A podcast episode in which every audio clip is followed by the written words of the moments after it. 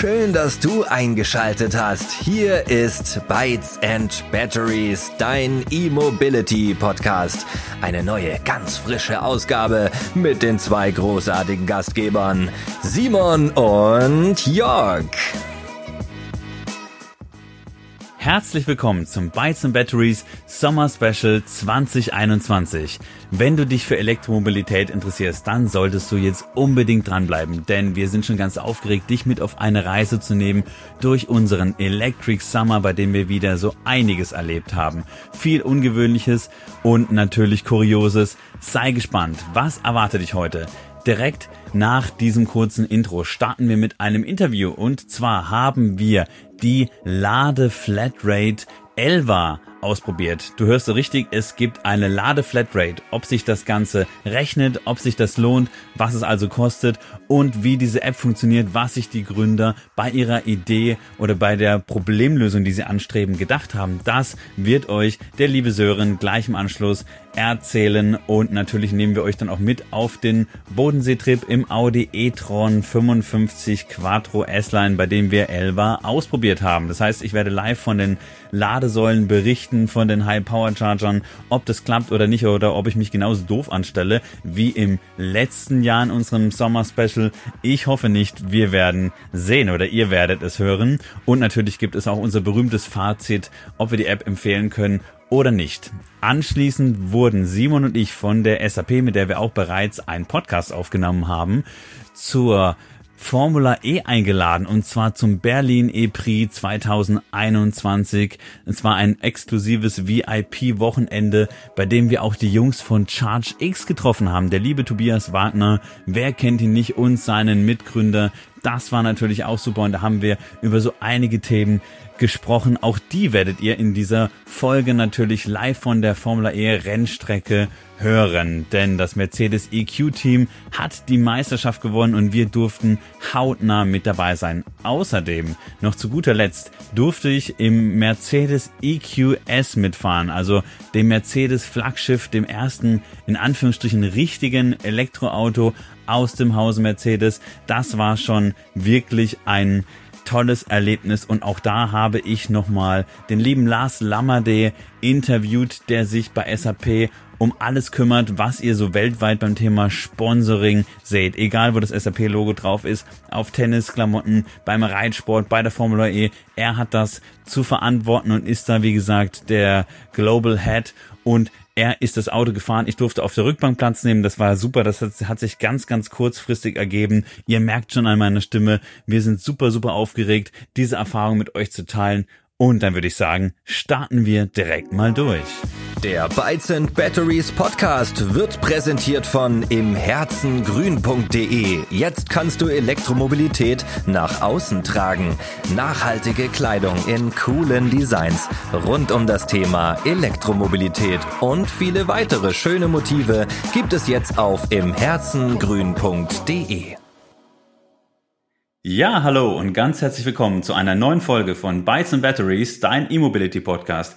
Hier ist der Jörg, heute leider ohne Simon, denn bei dem Leuten die Hochzeitsglocken, wie ihr vielleicht auch schon in der letzten Folge gehört habt, beziehungsweise wenn wir diese Folge veröffentlichen, hat er wahrscheinlich auch schon geheiratet und ist unter der Haube. Insofern herzlichen Glückwunsch auch nochmal von mir an dich, lieber Simon ja, ich freue mich heute auf jeden Fall, dass ich trotzdem einen sehr, sehr spannenden Gast habe oder ein sehr spannendes Startup hier begrüßen kann. Und zwar ist mein Gesprächspartner der liebe Sören von Elva. Elva, da wird er gleich noch was dazu sagen, was das ist. Es geht auf jeden Fall, wie ihr schon in der Überschrift gesehen habt, oder in eurem Podcatcher um eine Ladeflatrate. Und das ist natürlich super spannend, vor allem wenn man keine Wallbox hat. Aber ich will gar nicht zu viel verraten. Wir starten einfach mal direkt durch.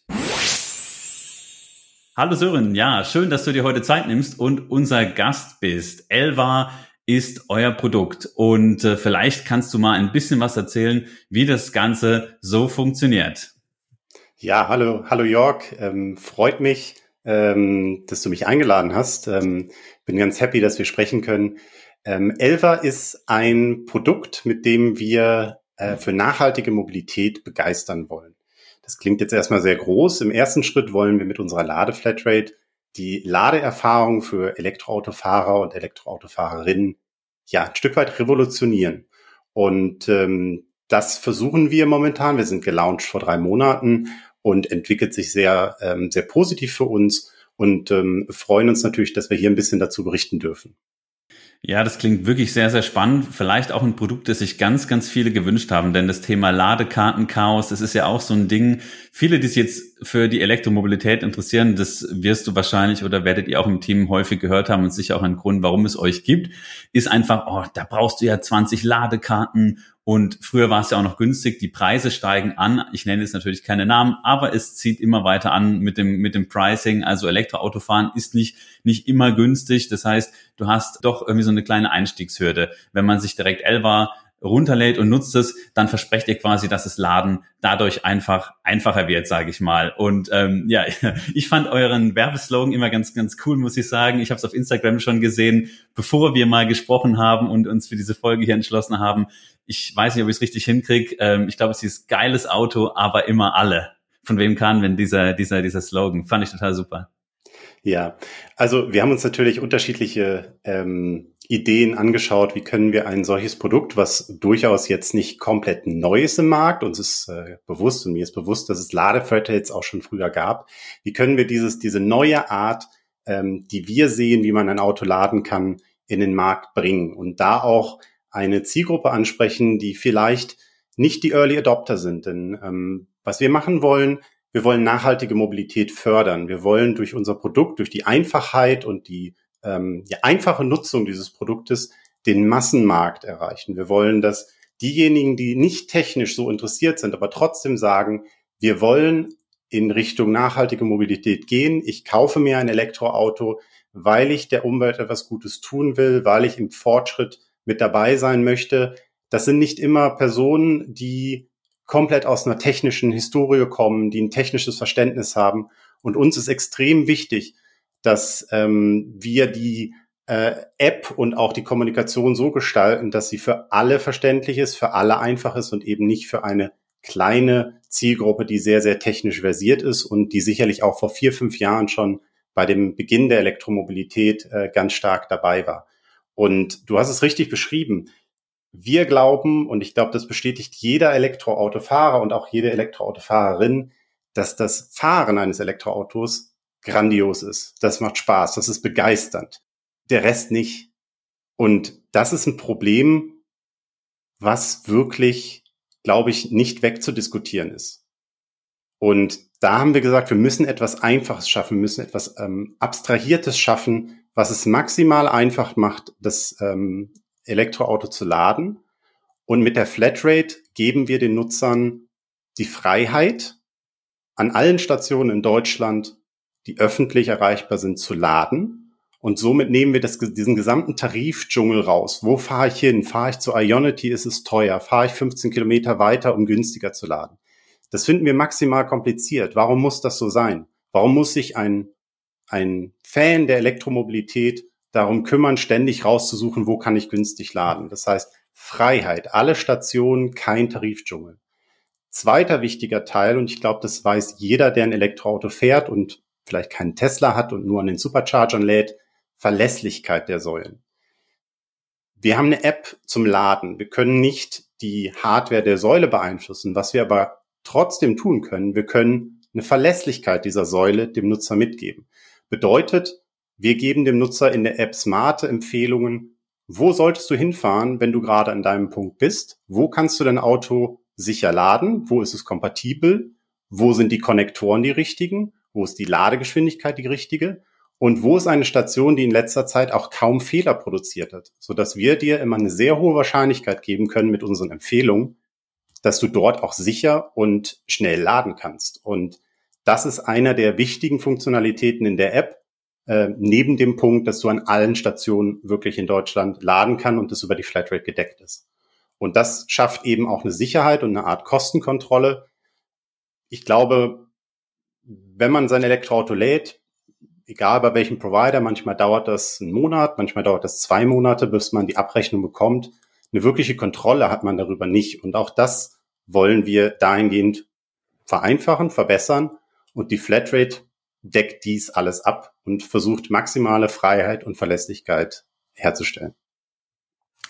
Das klingt ja fast so schön, um wahr zu sein. Äh, und ich kann es natürlich aber auch unterstreichen, denn am Anfang, wir ganzen Elektromobilitätsbegeisterten, wir haben uns gefreut aus der ersten Zoe, aus den 95 Kilometer 100, die dann im Winter möglich waren, die letzten Meter noch rauszuquetschen, Ladesäulen neue auszuprobieren. Diese Zeit ist auch, muss ich sagen, wirklich bei, bei uns ja, vorbei und bei denen, die vor uns noch dran waren, sowieso. Es muss jetzt einfach sein, es muss schnell sein und du hast ja schon gerade drüber gesprochen. Ich meine, wenn du dir einen Tesla holst oder einen Tesla kaufst, dann ist es natürlich viel, viel einfacher. Du hast einfach das Supercharger-Netzwerk. Du musst dir keine Gedanken drüber machen und ich empfehle jedem im Tesla, der davor Angst hat und zittert. Vielleicht äh, kann man da zukünftig dann auch Elva empfehlen oder sagen, hey, jetzt, jetzt wird's einfacher. Und ja, ähm, Tesla oder hier, du weißt auch, was ich jetzt vielleicht anspiele, der, der aktuelle Tweet von, von Elon, Elon Musk, dass sich hier eine Öffnung der Supercharger, des Supercharger Networks äh, andeutet. Das wäre natürlich auch spannend. Äh, wird man dann da auch mit Elva laden können? Bist du da mit Elon in Kontakt direkt so oder? Wenn ich wäre, wenn ich es wäre, würde ich es dir natürlich jetzt noch nicht verraten. Ich glaube, das wäre dann ein bisschen früh. Ich glaube, was ich sagen kann, ist, dass wir sehr, sehr nah an allen Ladesäulenbetreibern dran sind. Was bedeutet, wir versuchen mit den Großen zu sprechen. Wir versuchen Fehler zu lösen, die die Stationen produzieren. Wir versuchen den Rückkanal zu schaffen, dass das, was der Elektroautofahrer auf der Straße erlebt, auch tatsächlich beim Säulenbetreiber ankommt, weil wir wollen für die gesamte Industrie und natürlich insbesondere für unsere Kunden das Erlebnis einfach verbessern. Denn ich glaube, ähm, viele Elektroautofahrer der frühen Zeit, äh, so wie du es einer bist, sind sehr leiderprobt. Ähm, da funktioniert mal was nicht und das wird teilweise sogar akzeptiert und wird gesagt, okay, ich fahre zur nächsten. Das funktioniert, wie gesagt, in einem hochskalierenden Markt nicht, wenn wir wirklich versuchen wollen, dieses Thema nachhaltige Mobilität auf die Straße zu bringen. Dementsprechend muss es eine verbesserte Qualität geben und als kleine Idee, warum wir das gerade auch die, die Diskussion rund um Tesla und ähm, Elon und ähm, Möglichkeiten, was kann man mit Ladestationen und öffentlichen Ladestationen machen, warum wir da so tief drinstecken. Wir haben ein Team bei Elva, was nahezu ausschließlich aus Softwareentwicklern besteht. Wir kommen nicht aus der Industrie eines Stromkonzerns, wir sind keine Tochter eines äh, Automobilkonzerns, wir sind eigentlich Quereinsteiger. Wir versuchen die Probleme, die wir sehen, technisch zu lösen. Und da gibt es viele Ansatzpunkte, das zu tun. Da muss man sich aber ganz, ganz tief in die Materie einarbeiten. Das heißt, ähm, der CTO bei uns und ich, wir haben regelmäßige Sessions, wo einer von uns an der, an der Ladestation sind und wir versuchen, diese Ladestation zu debuggen, heißt das äh, in, in, in Softwaredeutsch, rauszufinden, wie reagiert sie, warum reagiert sie. Das ist alles etwas, eine, eine, eine Form, ähm, der Entwicklung und auch der Weiterentwicklung, wo wir versuchen, einfach dieses Erlebnis zu verbessern, die Fehlerraten zu verringern. Und wenn irgendetwas dann doch nicht läuft bei uns, kann man bei uns relativ einfach über einen kleinen Button mit uns im Chat Kontakt aufnehmen, sagen, Mensch, die Säule hat überhaupt nicht funktioniert, das und das hat nicht geklappt und jeder Kunde und jeder, jede Kundin von uns kann sicher sein, dass wir diesen Themen nachgehen. Das heißt, es ist ein wirklich nachhaltiger, ehrlicher Prozess, dieses Thema Laden genauso, ja, ich sag mal, begeisternd zu machen wie das Fahren und auch an die Experience, die ein Tesla hat, ranzukommen. Ja, auch wenn man sagt, there's no business like hardware, business Software ist leider immer noch oft der, der Knackpunkt. Das sieht man ja in aktuellen Fahrzeugen, nehmen wir mal den ID3, wir sind ja gerade den Ionic 5 gefahren und auch da, das Auto ist ein Traum, aber die Software ist oft noch ein Problem. Ich denke immer, das kann doch nicht, nicht so schwer sein. Du kannst es deutlich besser beurteilen oder ihr als Team könnt es deutlich besser beurteilen und gerade in der Kommunikation mit Hardware, also ähm, dem Backend von der Ladesäule. Das ist echt komplex, wenn man sich damit auseinandersetzt. Das sollte funktionieren. Und da ist es natürlich schon beruhigend zu wissen, dass, dass ihr damit Elva als Software-Engineers daran geht und nicht einfach denkt, hey, wir gründen mal ein Startup und versuchen dann mal aufzuräumen, sondern dass ihr wisst, von was ihr redet. Also das finde ich persönlich sehr beruhigend. Vor allem, weil ich natürlich auch Elva testen werde, äh, als zweiten Teil dieses, dieses kleinen Podcasts hier und werde äh, in, in den Sommerferien zum Bodensee fahren und auch da mich ein bisschen bewegen und dann einfach wirklich mal versuchen, nur mit Elva zu laden, denn auch ich bin es langsam leid, die Ladekarten zu nutzen und manchmal nutze ich aus Faulheit eben dann irgendwelche Dongle, irgendwelche ja RFID-Chips, die bei mir am Schlüsselbund sind. Und äh, selbst mittlerweile weiß ich natürlich auch, auch dank schönen Apps wie Ladefuchs, kennt ihr sicher auch, ähm, was das Ganze kostet. Ich nenne jetzt natürlich keine Namen, aber manchmal aus Faulheit, um die Karte oder irgendwas rauszugraben, nehme ich dann oft diese Dongle. Darauf habe ich keine Lust mehr. Ich würde natürlich lieber auch auf einen Anbieter hier zurückgreifen und bin sehr, sehr gespannt, welche Erfahrung ich da mache. Das werdet ihr dann auch, liebe HörerInnen, dann gleich im zweiten Teil erfahren und ich dann natürlich nach unserem Gespräch. Ja, äh, lieber Sören, jetzt würden mich noch zwei Sachen interessieren. Und zwar ähm, erstmal noch so deine, dein persönlicher Background und der Bezug. Wie kamst du so zur Elektromobilität? Und dann ähm, würde ich natürlich gerne mit dir nochmal über das Thema sprechen, das jetzt wahrscheinlich alle gerade im Hinterkopf haben. Pricing. Was kostet das denn und für wen lohnt sich Elva? Aber fangen wir doch mal mit dir an. Ja. Ich fange mal in der, in der jungen Historie an. Ich bin ganz stolz, ähm, dass ich seit wenigen Tagen den Hyundai Ioniq 5 fahre. Ich kann das bestätigen. Als Software-Engineer muss man sagen, gibt es da noch genug Optimierungspotenzial.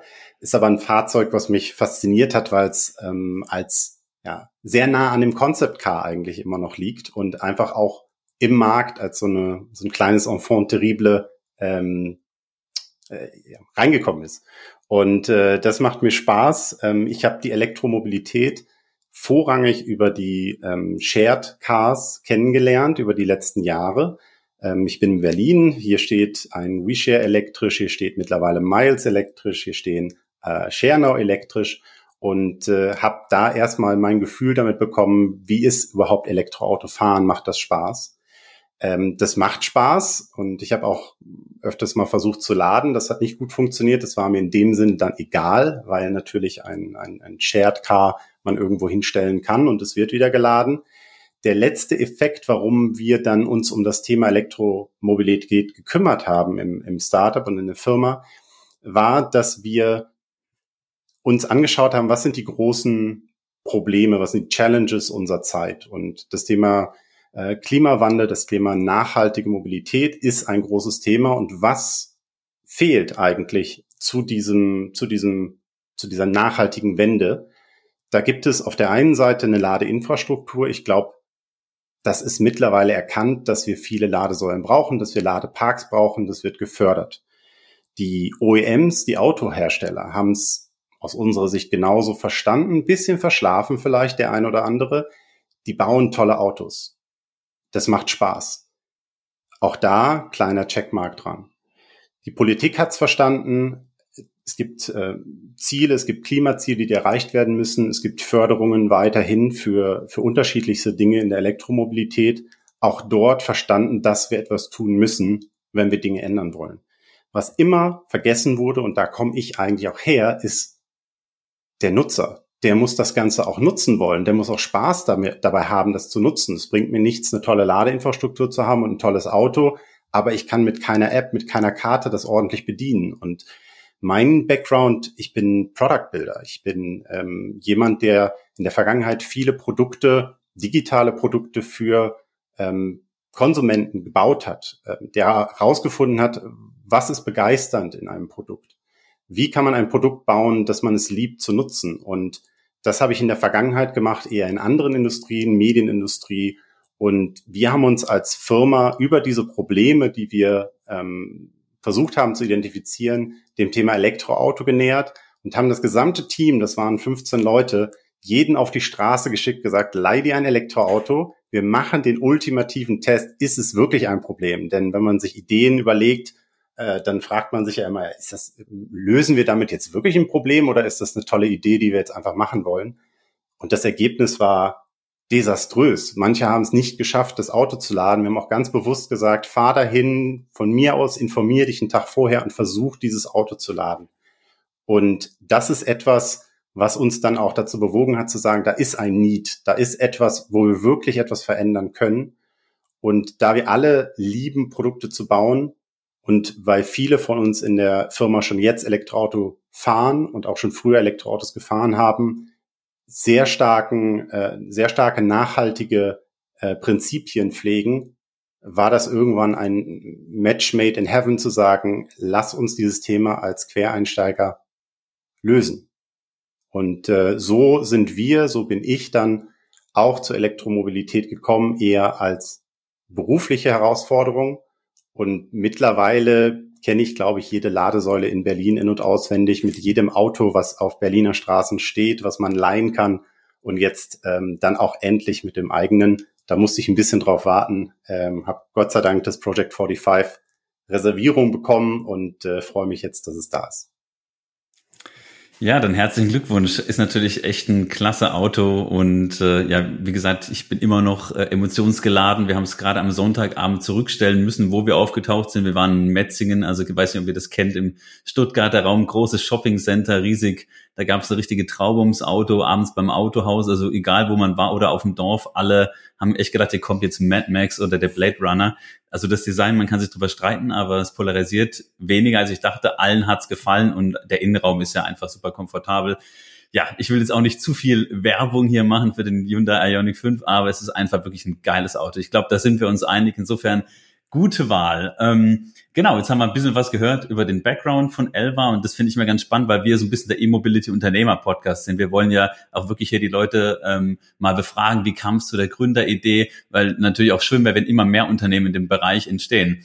Vielen Dank für die Einblicke. Und dann jetzt nochmal zu guter Letzt zum Thema Pricing was kostet der Spaß, sagt man hier bei uns äh, in Baden-Württemberg. also was, äh, was habt ihr für ein Pricing-Modell? Ich glaube, ihr habt einen Flex-Tarif und einen Vielfahrertarif. Ist das so richtig? Das ist grundsätzlich richtig. Wir haben das Kernprodukt, das ist die Flatrate. Mit der Flatrate, wie am Anfang angesprochen, hast du Zugriff auf alle Ladepunkte in Deutschland, kannst dort laden und die Kosten sind durch diese Flatrate gedeckt. Bedeutet, egal wo du bist, ähm, deine Kosten sind unter Kontrolle, du zahlst den einen einmaligen Beitrag im Monat und dieser Beitrag richtet sich nach deiner Fahrzeugklasse, nach deinem Elektroauto. Sprich, fährst du ein kleines Elektroauto, ähm, E-Smart, äh, fängt es an bei 89 Euro im Monat. Ähm, fährst du ein, ein Porsche Taycan, ein Tesla S, zahlst du bis 199 Euro. Dazwischen gibt es zwei weitere Tarife. Das ist der 129 für ein Auto wie zum Beispiel der Renault Zoe und ein 159, was so eine ID3-Klasse ist, ID4. Das heißt, ich nehme an, es richtet sich so ein bisschen nach der Akkugröße für diejenigen, die jetzt hier neu zuhören, denn natürlich eine Renault Zoe voll zu machen, ist ein bisschen was anderes als zum Beispiel ein e-tron oder äh, so ein EQS, äh, den ich natürlich gerne hätte. Liebe Grüße hier auch an den Max von Heimladen, der sich gerade angeschaut hat. Ich habe ich hab schöne Fotos schon auf Instagram gesehen. Ähm, wirklich ein spannendes Auto, aber es ist natürlich, wie gesagt, was anderes. Ähm, das heißt, ihr richtet euch deshalb nach dem Fahrzeug, weil ihr euch so ein bisschen an der Akkugröße orientiert. Ist das richtig oder? Das ist ein Faktor, warum wir das Pricing so gestalten. Wir haben uns darüber natürlich auch viele Gedanken gemacht, ob man einen gemittelten Preis finden könnte, wo man sagt, das ist der Preis, egal welches Auto du fährst. Fanden wir nicht fair, weil gerade ein kleines Elektroauto in der Stadt sollte aus unserer Sicht ähm, die gleiche Möglichkeit haben dieser Kostenkontrolle wie vielleicht ein großes Auto, was, was, was viel unterwegs ist. Das heißt, es spielen verschiedene Faktoren mit rein. Akkugröße, Effizienz des Fahrzeugs und immer wichtiger natürlich auch die Klassifizierung der wirklichen Charakteristika, wenn es ums Laden geht, dieses Autos. Wir haben in den letzten Monaten viele Nutzer gewonnen, wir haben viele Daten erhoben. Wir sehen, dass auch diese Klassifizierung nach Fahrzeugklassen so stimmt. Ohne zu viel verrat zu verraten, können wir sagen, die großen Klassen fahren mehr, die kleinen Klassen fahren weniger. Und ähm, so ist es eben eine, eine, eine Art Einstufung, die an Realverbräuchen als auch natürlich an Potenzialen ähm, sich ausrichtet. Und das ist immer natürlich eine Ermessenserscheidung, wenn es über die einzelnen Grenzen geht. Wir sind da aber relativ, ähm, ich sag mal, wir schauen uns die Daten sehr, sehr klar an. Es kommen immer neue Elektroautos dazu und wir ordnen die dann nach unseren Erfahrungswerten und den beschriebenen Faktoren zu. Und das funktioniert bislang auch sehr gut. Das klingt super. Ähm, wenn ich jetzt zum Beispiel so ein BMW i3 habe, habe ich ja, oder BMW i3S, whatever, ähm, was würde ich, ich weiß nicht, ob du es jetzt auswendig weißt, was würde ich denn dafür pro Monat zahlen in diesen beiden Tarifen innerhalb der Flatrate. Also wenn ich jetzt Vielfahrer bin und wenn ich jetzt sage, ey, ich fahre jetzt ab und zu mal Langstrecke pro Monat, ich hätte das gerne, ab und zu mal lade ich so, aber eigentlich habe ich eine Wallbox beim Arbeitgeber zu Hause. Was, was würde ich denn da ungefähr zahlen, so muss man okay. Also wir unterscheiden natürlich nach der Ladegewohnheit. Wenn du, wir sprechen jetzt fast weniger von Vielladern, sondern eher den Laternenladern, also die, die keine Möglichkeit haben, ähm, zu Hause an einer Wallbox zu laden. Demjenigen, derjenigen würden wir natürlich die Flatrate empfehlen. Bei dem beschriebenen Modell wäre das 159 Euro.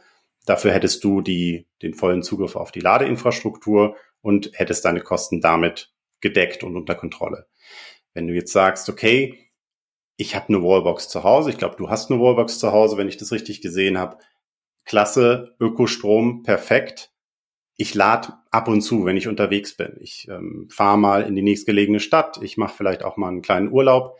Dann ist das Flex-Tarif, der Flex-Tarif für dich der richtige. Da bieten wir 25 Kilowattstunden Pakete, die sich dann automatisch für dich buchen, sodass du eine verbrauchsabhängige Abrechnung am Ende des Monats bekommst.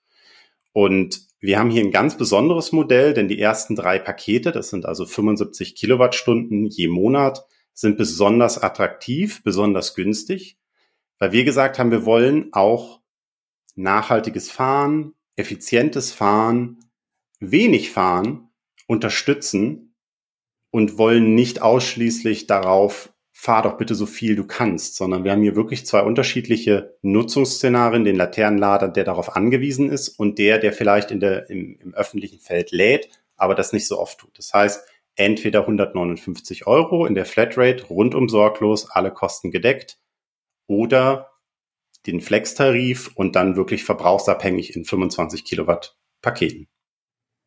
Okay, ja, super. Vielen Dank für die Transparenz, denn sowas geht manchmal ein bisschen unter und ich denke gerade, sowas ist einfach interessant, wenn du sagst, hey, teste ich das mal, ist das was für mich? Und wie gesagt, der Zusatznutzen ist natürlich, du brauchst nicht immer unterschiedliche Ladekarten und man hat einfach ein Softwareunternehmen hinten dran. Ja, klasse, dann würde ich sagen, ähm, dann entlasse ich dich jetzt in den Feierabend. Ich schaue gerade mal auf die Uhr. Wahrscheinlich äh, im Startup geht es vielleicht noch ein bisschen länger. Ja, da kommt noch ein bisschen Sören was. schützt so ein bisschen den, oder geht, bewegt den Kopf hin und her ein bisschen, was kommt noch. Ähm, dann wünsche ich dir gutes Weitermachen und äh, viel Spaß mit Elva beim Weiterentwickeln. Ich stürze mich zumindest für euch Hörerinnen jetzt direkt in den Urlaub und freue mich einfach riesig, die App mal auszuprobieren. Dankeschön fürs Gespräch. Mach's gut und viele Grüße ans Team. Danke sehr, Jörg. Ich wünsche dir viel Spaß beim Ausprobieren und schauen wir mal, ob wir auch deine Ladeerfahrung revolutionieren können. Dankeschön. Ciao. So, unser Urlaub ist gestartet und wir fahren mit dem Audi e-tron 55 Quattro S-Line, hahaha, langer Titel, an den Bodensee und sitzen jetzt gerade am Rasthof in Grübingen. Und wenn ihr den Podcast gehört habt in unserem Urlaubsbericht vom letzten Jahr, wir machen nämlich so die identische Reise, ist es ganz genauso äh, wie im letzten Jahr. Wir haben nämlich, äh, wir haben es versäumt, ähm, den e-tron in die Werkstatt zu bringen, denn der hat ja ein bisschen Probleme mit dem Ladeport. Audi hat da ein Software-Update, denn ähm, die Kabel sind auch irgendwie zu schwer vom HPC, die sind ja flüssigkeitsgekühlt, also richtig schwere, dicke Kabel an der Ladesäule, wie bei Ionity, natürlich auch bei anderen ja, ähm, Anbietern und äh, ChargePoint-Operatoren. Und jetzt ist es natürlich so, dass ich quasi zum Glück aber die Elva-App habe, denn meine Frau war mit den Kindern jetzt in der Raststätte, als ich geladen habe. Sonst hätte ich ähm, das Ladekabel an den Ladeport drücken müssen, dass die Verbindung die ganze Zeit da ist, ein schwere Kabel das nicht runterzieht. Und Jetzt konnte ich aber das reindrücken und habe nicht die RFID-Karte an der Säule gebraucht, wo ich ja wieder hätte vier, fünf Meter zurückgehen müssen, sondern ich konnte es reindrücken habe direkt mit der App geladen.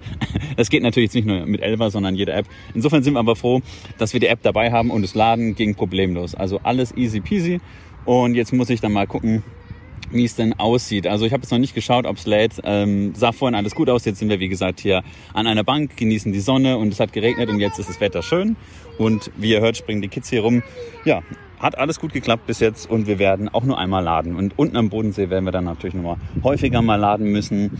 Entweder bei uns am Hof oder wenn wir dann unterwegs sind und ein paar Touren machen, werde ich mal sehen. Aber bis jetzt läuft alles gut. Übrigens, wenn einige von euch aufmerksam waren und gedacht haben, hey, die hatten noch das gleiche Problem schon im letzten Jahr, sind die eigentlich doof? ja, dann habt ihr natürlich absolut recht. Wir hatten einen Termin, damit Audi das wie gesagt fixt und das wäre kein Problem gewesen. Allerdings ist es jetzt so, dass wir in der Corona-Zeit diesen Termin hatten. Dann hatten wir einen Corona-Verdachtsfall, mussten das Ganze absagen. Und ja, dann haben wir es tatsächlich einfach verschlafen, das Auto wieder hinzubringen. Wie es so ist, man hat keine Zeit, Leihwagen und sonstiges. Insofern, ja, wir werden das natürlich nachholen. Aber mit diesem kleinen Hack hat es natürlich auch so geklappt. Der Ladevorgang war erfolgreich und es geht weiter. Natürlich war das Auto voll, bevor wir dann überhaupt an der Ladesäule waren, denn mit Kindern auf die Toilette zu gehen und sich noch einen Kaffee zu holen, ich habe es schon angesprochen, das ist natürlich immer so ein Thema und jetzt hat es alles wunderbar funktioniert, wir sind zurückgekommen. Alles war voll. Also wir hätten natürlich auch mit 90 Prozent schon losfahren können. Ich glaube sogar, ja, 75 hätte gereicht.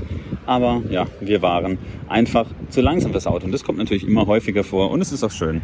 Aber wir sind happy, dass jetzt alles voll ist und wir weiterfahren können. Und nachdem ich diesen kleinen Workaround angewendet habe, kein Problem. Es war jetzt hier schon voller an den Ladesäulen. Wir haben hier eins, zwei, drei, vier, fünf, sechs Stalls in Grübingen. Hinten ist noch ein E.ON HPC.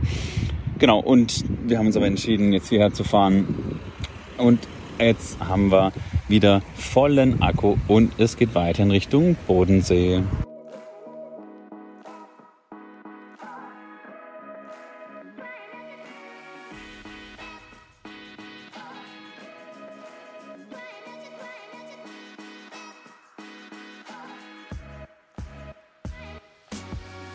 Ich hoffe, die Tonqualität steigert sich jetzt ein bisschen. Ich habe auf der Hinfahrt versäumt, das Mikrofon so einzupacken, dass ich es auch erreichen konnte. Wir haben doch etwas Tetris gespielt und deshalb wurde der Erfahrungsbericht, den ihr gerade gehört habt, der kurze, auch direkt ins Handy eingesprochen. Ja, so ist es eben manchmal. Jetzt ist es deutlich besser. Ich sitze hier im Auto, wie ich gehört habe von anderen Podcastern, äh, die äh, ja so einen Podcast-Kanal mit Tipps für Podcasten betreiben, ist das Auto perfekt geeignet, um wirklich hier aufzunehmen. Und ich glaube, das stimmt tatsächlich. Ist natürlich vor allem für Automobil-Podcaster super, wenn man Autos liebt und äh, ja dann auch noch den Podcast hier aufnehmen kann. Ich sitze jetzt im Audi e-tron, es ist super chillig, es ist Abend und ich genieße es. Ich sitze hier übrigens im Kindersitz auf der Rückbank, denn ähm, ja, hier hinten sind die Scheiben getönt und manchmal sieht es so ein bisschen komisch aus, wenn man dann nachts irgendwie hier so im Auto sitzt im Dunkeln und die Leute dran vorbeilaufen. Hier sieht mich keiner, wie gesagt, mit den getönten Scheiben, aber dafür muss ich auf dem Kindersitz Platz nehmen. Ist aber viel bequemer, als man denkt, aber darum soll es nicht gehen. Ich wollte auch hier nochmal berichten, wie denn unser Urlaub so abgelaufen ist. Vor Ort hatten wir wieder die Webasto Pure Wallbox, wie auch schon im letzten Jahr alles bekannt. Es war ein schöner Ford Mustang am Start, ein Ford Mustang Mach-E, den ich das erste Mal live gesehen habe mit Kölner Kennzeichen, also wahrscheinlich ein Mitarbeiter von Ford oder das Auto wurde von Ford geleast, ausgeliehen. Ich weiß es nicht, aber ich habe das Auto das erste Mal gesehen und ja, mir hat's gut gefallen. Also sieht, sieht gut aus, aber irgendwie auch reichlich unspektakulär. Also ich muss sagen, der e-tron macht da, wenn er nebendran steht, deutlich mehr her. Erstens sieht er schicker aus. Die Qualität ist doch irgendwie von der Anmutung her zumindest ähm, höher einzustufen. Also jetzt für mich persönlich und ja, irgendwie der, e, der, der e-tron wirkt doch auch ein bisschen erwachsener. Also ich fand den Ford super. Ähm, wie gesagt, ich, ich würde mir das Auto auch zulegen und so, so was, was, was dann alles so geboten wird von den Leistungsdaten her, ist natürlich auch beeindruckend. Klar, der e-tron ist auch nochmal eine ganze Stufe teurer, aber ich muss sagen, ich hätte es nicht erwartet. Ich habe gedacht, wenn ich die Autos nebeneinander sehe, würde ich mich eher für den Mach-E entscheiden. Jetzt so spontan, dem war nicht so und jetzt nicht, weil ich mit dem e-tron hier unterwegs bin, das ist ja nicht meiner.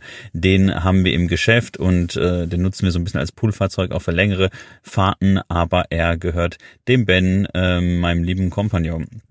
Insofern, aber übrigens, ja, vielleicht steigen wir im nächsten Jahr nach dem Leasing von dem BMW i3 und dem Audi e-tron auch um auf den Q4 e-tron. Ich mag kein Sportback. Ich finde, es find, sieht ein bisschen popelig aus. Ich brauche dann auch Platz. Ich würde mich wahrscheinlich wirklich für einen klassischen Audi e-tron Q4 entscheiden ähm, der einfach ja ganz normal SUV-Größe hat, weil es halt praktisch ist. Ein bisschen kleiner als unser Reisemobil hier, das ich jetzt wieder sehr schätzen gelernt habe. Egal, was man von großen Autos denkt oder nicht. Ähm, für, für mich reicht der e3 für den Alltag vollkommen, aber mit Kindern ist es manchmal ein bisschen unpraktisch oder sehr häufig, sowohl die Türen als auch wirklich die, die Beengtheit. Aber jetzt bin ich schon wieder abgeschweift. Ich denke, es ist okay für euch, weil ihr euch für Autos interessiert und hoffentlich auch deshalb unseren Podcast hört und vor allem für die Elektromobilität.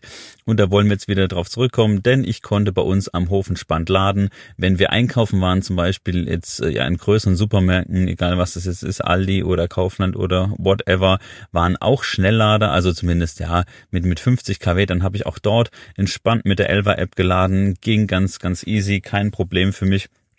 Und äh, ja, das war eigentlich schon unsere Hofwoche. Wir sind viel am Bodensee gefahren und ja, konnten ganz entspannt wieder auftanken, sogar mit, mit äh, Sonnenstrom, also mit Strom aus der hauseigenen PV-Anlage am Hotel.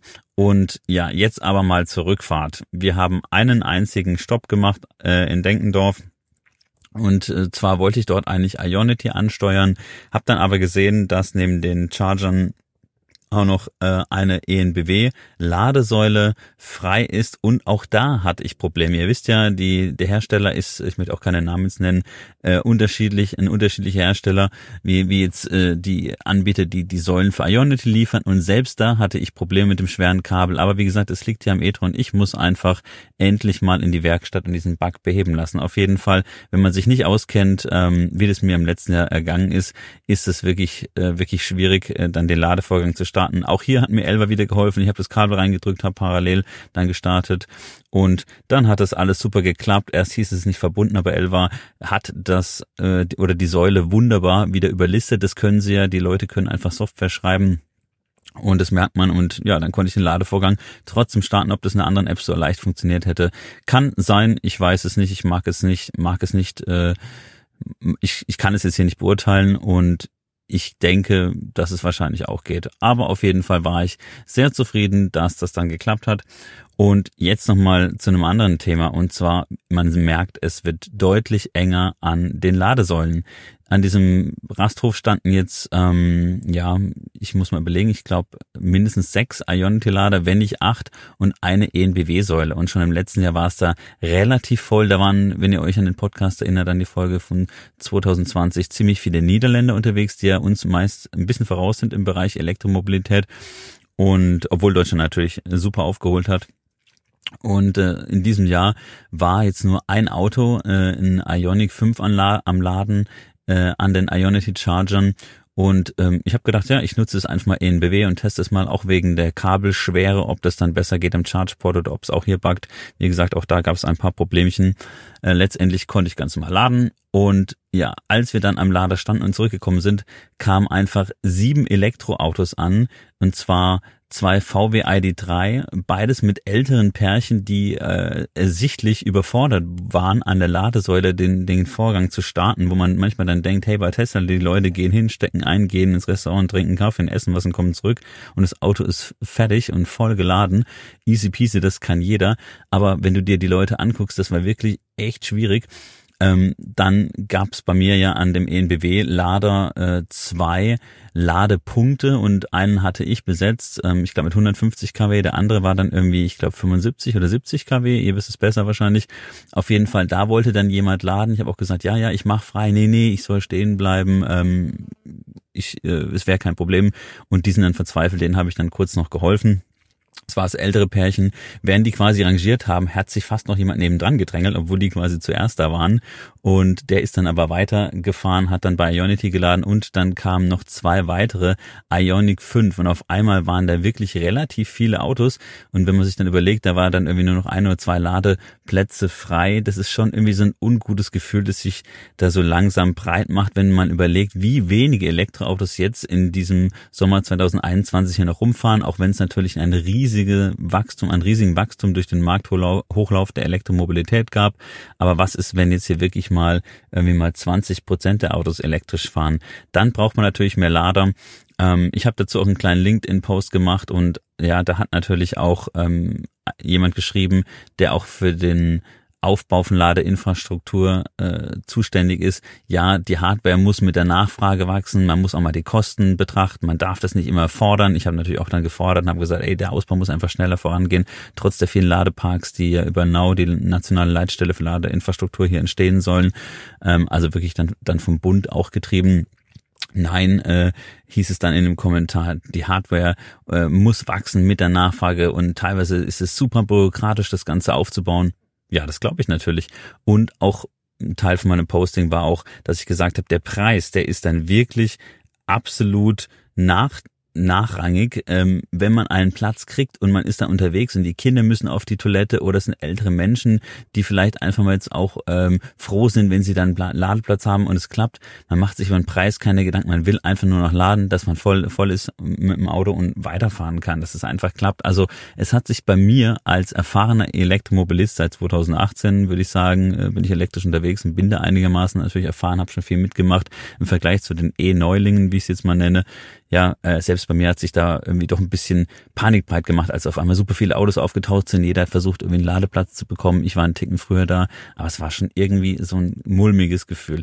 Ihr wisst, was ich meine, aber wie gesagt, das Thema, das wird vorangehen. Trotzdem wollte ich es hier nochmal kurz ansprechen, denn ich kann im Geschäft laden äh, und auch zu Hause an der heimischen Wallbox da ist es natürlich überhaupt kein Problem. Da denkt man, hey, Elektromobilität ist doch ganz einfach. Ja, ich bin halt zu 90 Prozent lade ich daheim. Ja, aber ich bin natürlich auch sehr privilegiert. Das kann nicht jeder. Beim Arbeitgeber wäre es schön, wenn es zukünftig denn jeder könnte. Ähm, aber nicht jeder hat große Arbeitgeber, die sich, die sich dafür interessieren. Oder wir sind natürlich ein ganz kleiner Arbeitgeber. Das ist halt unser Thema Elektromobilität. Bei vielen, da wird es sicher noch zwei, drei, vier Jahre dauern, bis dann dann eine Ladelösung ist. Auf jeden Fall, gerade auch in der Stadt ist es natürlich nicht einfach. Aber auch wenn du einfach mal in den Urlaub fährst mit Familie, ältere Menschen und so weiter und so fort, dann willst du doch einfach eine Möglichkeit haben, ganz einfach und sicher zu laden, am besten einen reservierten Platz irgendwie. Es gibt ja schon Apps, wo man sich das Ganze auch reservieren kann irgendwie. Ähm, habe ich zumindest schon mal gesehen. Ich habe es aber noch nicht ausprobiert. Keine Ahnung, ob das dann funktioniert hat, funktioniert hat, ob das auch noch möglich ist oder nicht. Lange Rede, kurzer Sinn. Der Markthochlauf der Elektromobilität ist hier zu spüren gewesen und ich glaube, dass die Ladeinfrastruktur nicht hinterherkommt. Wir werden sehen. Vielleicht, wenn Tesla sein Supercharger-Netzwerk noch öffnet, ähm, dann wird das Ganze die Situation auf jeden Fall deutlich entspannen. Die Frage ist, wie viel Stalls von den vielen, die es ja dann oft pro Standort, pro Supercharger-Standort gibt, werden denn dann geöffnet? Sind es dann irgendwie nur zwei Stalls? Besser als nichts? Ist es nur einer? Sind es dann irgendwie 25 Prozent sogar? Und weil Tesla natürlich damit auch ein gutes Geschäft machen kann. Das bleibt spannend. Genau, so viel zu dem Reisebericht vom Bodensee. Ich hoffe, es war interessant für euch. War jetzt einfach mal, einfach mal direkt aus der Hüfte geschossen, ohne großes Konzept. Ich wollte euch trotzdem dran teilhaben lassen. Und in diesem Sinne, vielen Dank fürs Zuhören. Liebe Hörerinnen und Hörer, wie ihr mitbekommen habt, sind wir hier bei der Formel E mit Bytes and Batteries Podcast und zwar gemeinsam mit der SAP und dem Mercedes EQ Formula E-Team. Und neben mir sitzt auch ein ganz besonderer Gast, den ich hier spontan getroffen habe, der Lars Lamadé. Und zwar kümmert er sich ums globale Sponsorship von SAP. Das heißt, äh, Lars, wenn ich es richtig erkläre, korrigiere mich bitte, überall, wo SAP, sage ich mal, auf Trikots, auf Rennanzügen, beim Reiten, Tennis drauf ist, stehst du quasi als Kopf hinten dran. Ist das so korrekt? Ja, seit kurzem Jahr. Äh, früher habe ich die europäische, asiatische Abteilung geleitet und seit Juni verantworte ich aber alle unsere Sponsoring-Aktivitäten weltweit. Der Thomas, den ihr auch aus den Podcast-Folgen schon vorher kennt, äh, ja, hat mich gerade nämlich spontan angerufen, hat gesagt, ich darf mit seinem Chef, also mit dir, lieber Lars, eine Runde mit dem EQS fahren und äh, das hat mich getroffen. Ich, äh, ich äh, musste, glaube ich, nochmal duschen gehen vor. Ich war jetzt doch etwas aufgeregt. Ich bin immer ganz gut vorbereitet, aber so spontan erwischt hat mich selten was, vor allem mit dem EQS. Lars, sag doch mal, wie viele Fahrzeuge momentan unterwegs sind vom EQS weltweit? Angeblich, wenn die Mercedes-Kollegen uns nicht noch äh, vorgeflunkert haben, was ich aber nicht glaube, angeblich gibt es nur unter 50 äh, Fahrzeuge, also knapp über 40 haben sie gesagt, wo weltweit im Moment zum Fahren für Testfahrten zur Verfügung stehen. Und das Schöne ist, wir sind nicht nur mitgefahren, sondern Lars durfte selber fahren und zwar auch nicht auf dem abgesperrten Bereich, sondern direkt durch Berlin. Sag mal ein paar Worte, ganz ungeschönt, einfach mal frei raus. Wie hast du die Fahrt in dem Mercedes EQS empfunden? Na, man hat ja schon äh, viel darüber gelesen, über das Auto, dass das jetzt das erste richtige Elektroauto von Mercedes ist, nachdem die anderen Modelle vorher noch so ein bisschen auf Verbrennertechnologie, Karosserie etc. waren. Aber das ist jetzt das erste richtige Mercedes elektrische Fahrzeug auf ihrer eigenen neuen Plattform.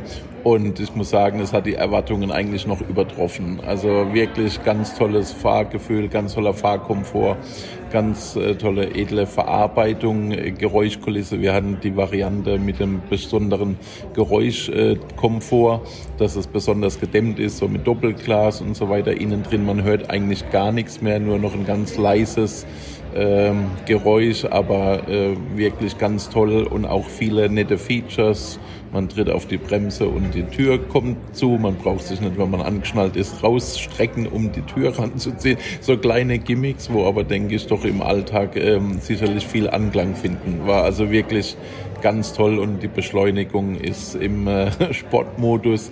Äh, wenn man mal, wir konnten ein Stück auf die Autobahn fahren und da mal ein bisschen Abstand, dann war zwar dummerweise nur 80, aber naja, mal verkürzt für eine Beschleunigung zum Testen hat's mal gereicht und die Beschleunigung, das ist schon wie bei einer Achterbahn, wie es einem in den Sitz reinhaut. Wahnsinn. Also ich kann es nur bestätigen, was du sagst, Lars, war brachial. Wir sind ja auch schon Tesla Model 3 Performance gefahren, also mit einer ähnlichen Beschleunigung. Aber wir mussten auf jeden Fall ähm, den Kopf hinten anlehnen und äh, es war es war wirklich Wahnsinn. Und ich muss sagen, das, das Fahrzeug ist unglaublich gut gedämmt. Du hast es schon gesagt, wir haben ja auch, ein, wie ihr wisst, ein e-tron unter anderem im Geschäft.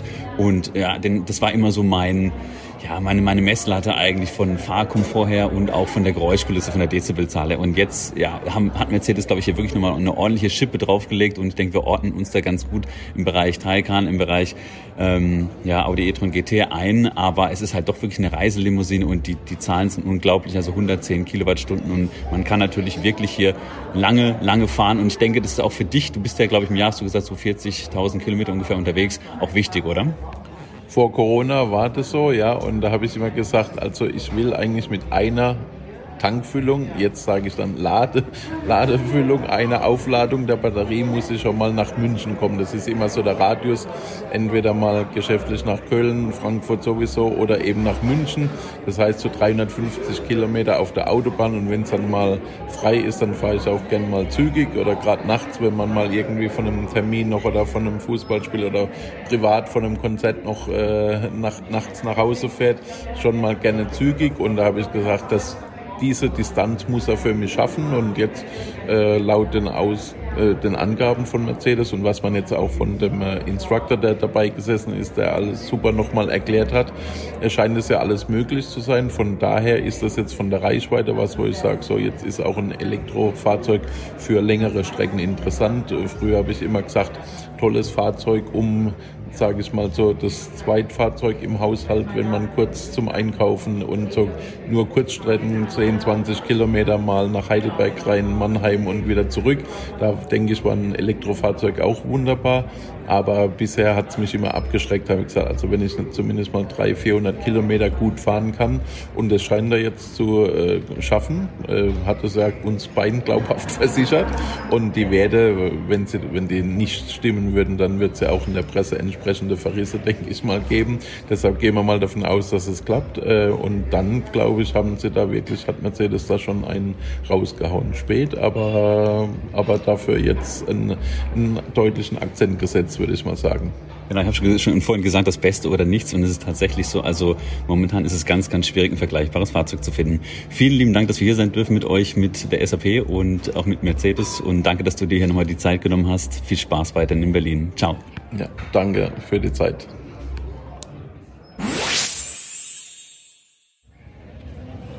Ihr hört die Live-Atmosphäre. Wir sind hier mitten in der Boxengasse. Und äh, neben mir stehen die Jungs von ChargeX. hey Tobi, ja, wir haben ja vorher schon auf LinkedIn kurz geschrieben und es war Zufall, dass ihr jetzt auch hier seid, weil äh, wir durften jetzt hier als Gäste dabei sein oder dürfen das und das ist einfach ein super Erlebnis und noch schöner, dass ihr auch am Start seid. Genau, wir kennen ja uns nur digital von unserer Podcast-Aufnahme vor einiger Zeit bei euch im Podcast. Ähm, jetzt umso schöner, dass wir uns hier bei äh, der Boxengasse direkt treffen können und nochmal über das Thema sprechen können. Formula E heute auch mein erstes Mal und es ist total begeisternd, dass das Thema jetzt in der Masse angekommen ist.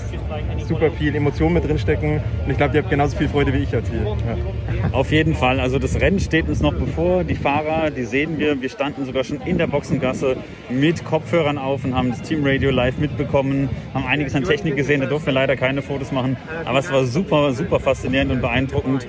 Und ich denke, wir alle freuen uns jetzt auf das Race später. Ähm, was interessiert euch denn mehr als äh, Techies, äh, die, die Technik hinten dran oder dann doch der Rennsport?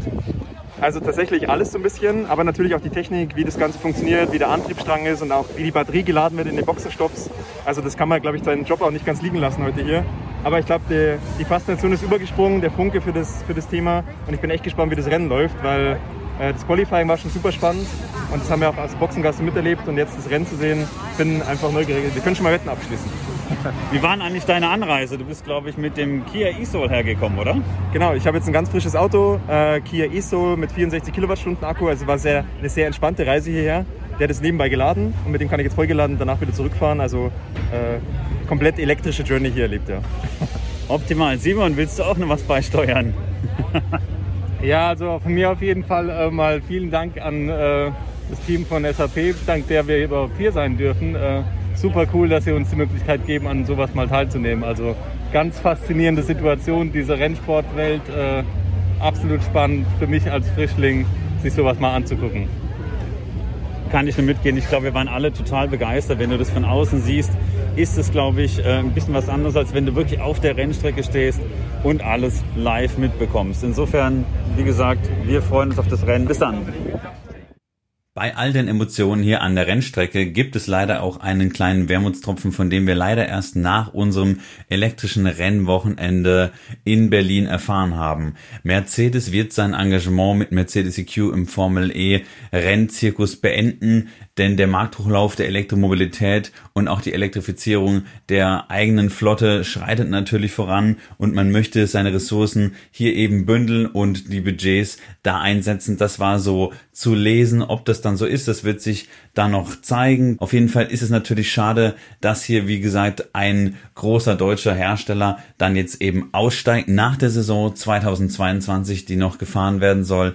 Wirklich, wirklich schade, aber wir werden sehen. Ich hoffe, die Formel E macht es dann trotzdem noch weiterhin. Das hoffen wir. Wir werden sehen, wie es vorangeht. Aber ich würde sagen, lassen wir uns hier jetzt nicht davon beirren. Hören wir nochmal rein in den Ziel Einlauf bei dem Stoffel Van Dorn das Rennen, sage ich mal, für Mercedes jetzt nochmal entschieden hat in der Saison 2021 mit dem dritten Platz und damit auch die Meisterschaft in diesem letzten Rennen gesichert hat. Viel Spaß! Stoffel Van Dorn, a big cheer as he comes round. Stoffel Van Dorn, finishing P3. Unbelievable race. I'll tell you what, Cam, I didn't want to call it. I was so nervous at the back end there. Oh, and look at this, coming round. Time 10. It is your Formula E World Champion. Go on, Nick! Go on, Nick! Go on! he knows where the apartment is. A beautiful fist bump in the air from Nicky Priest. He comes around the final lap as the first ever World Champion of Formula E. Der Bytes and Batteries Podcast wird präsentiert von imherzengrün.de. Jetzt kannst du Elektromobilität nach außen tragen. Nachhaltige Kleidung in coolen Designs rund um das Thema Elektromobilität und viele weitere schöne Motive gibt es jetzt auf imherzengrün.de.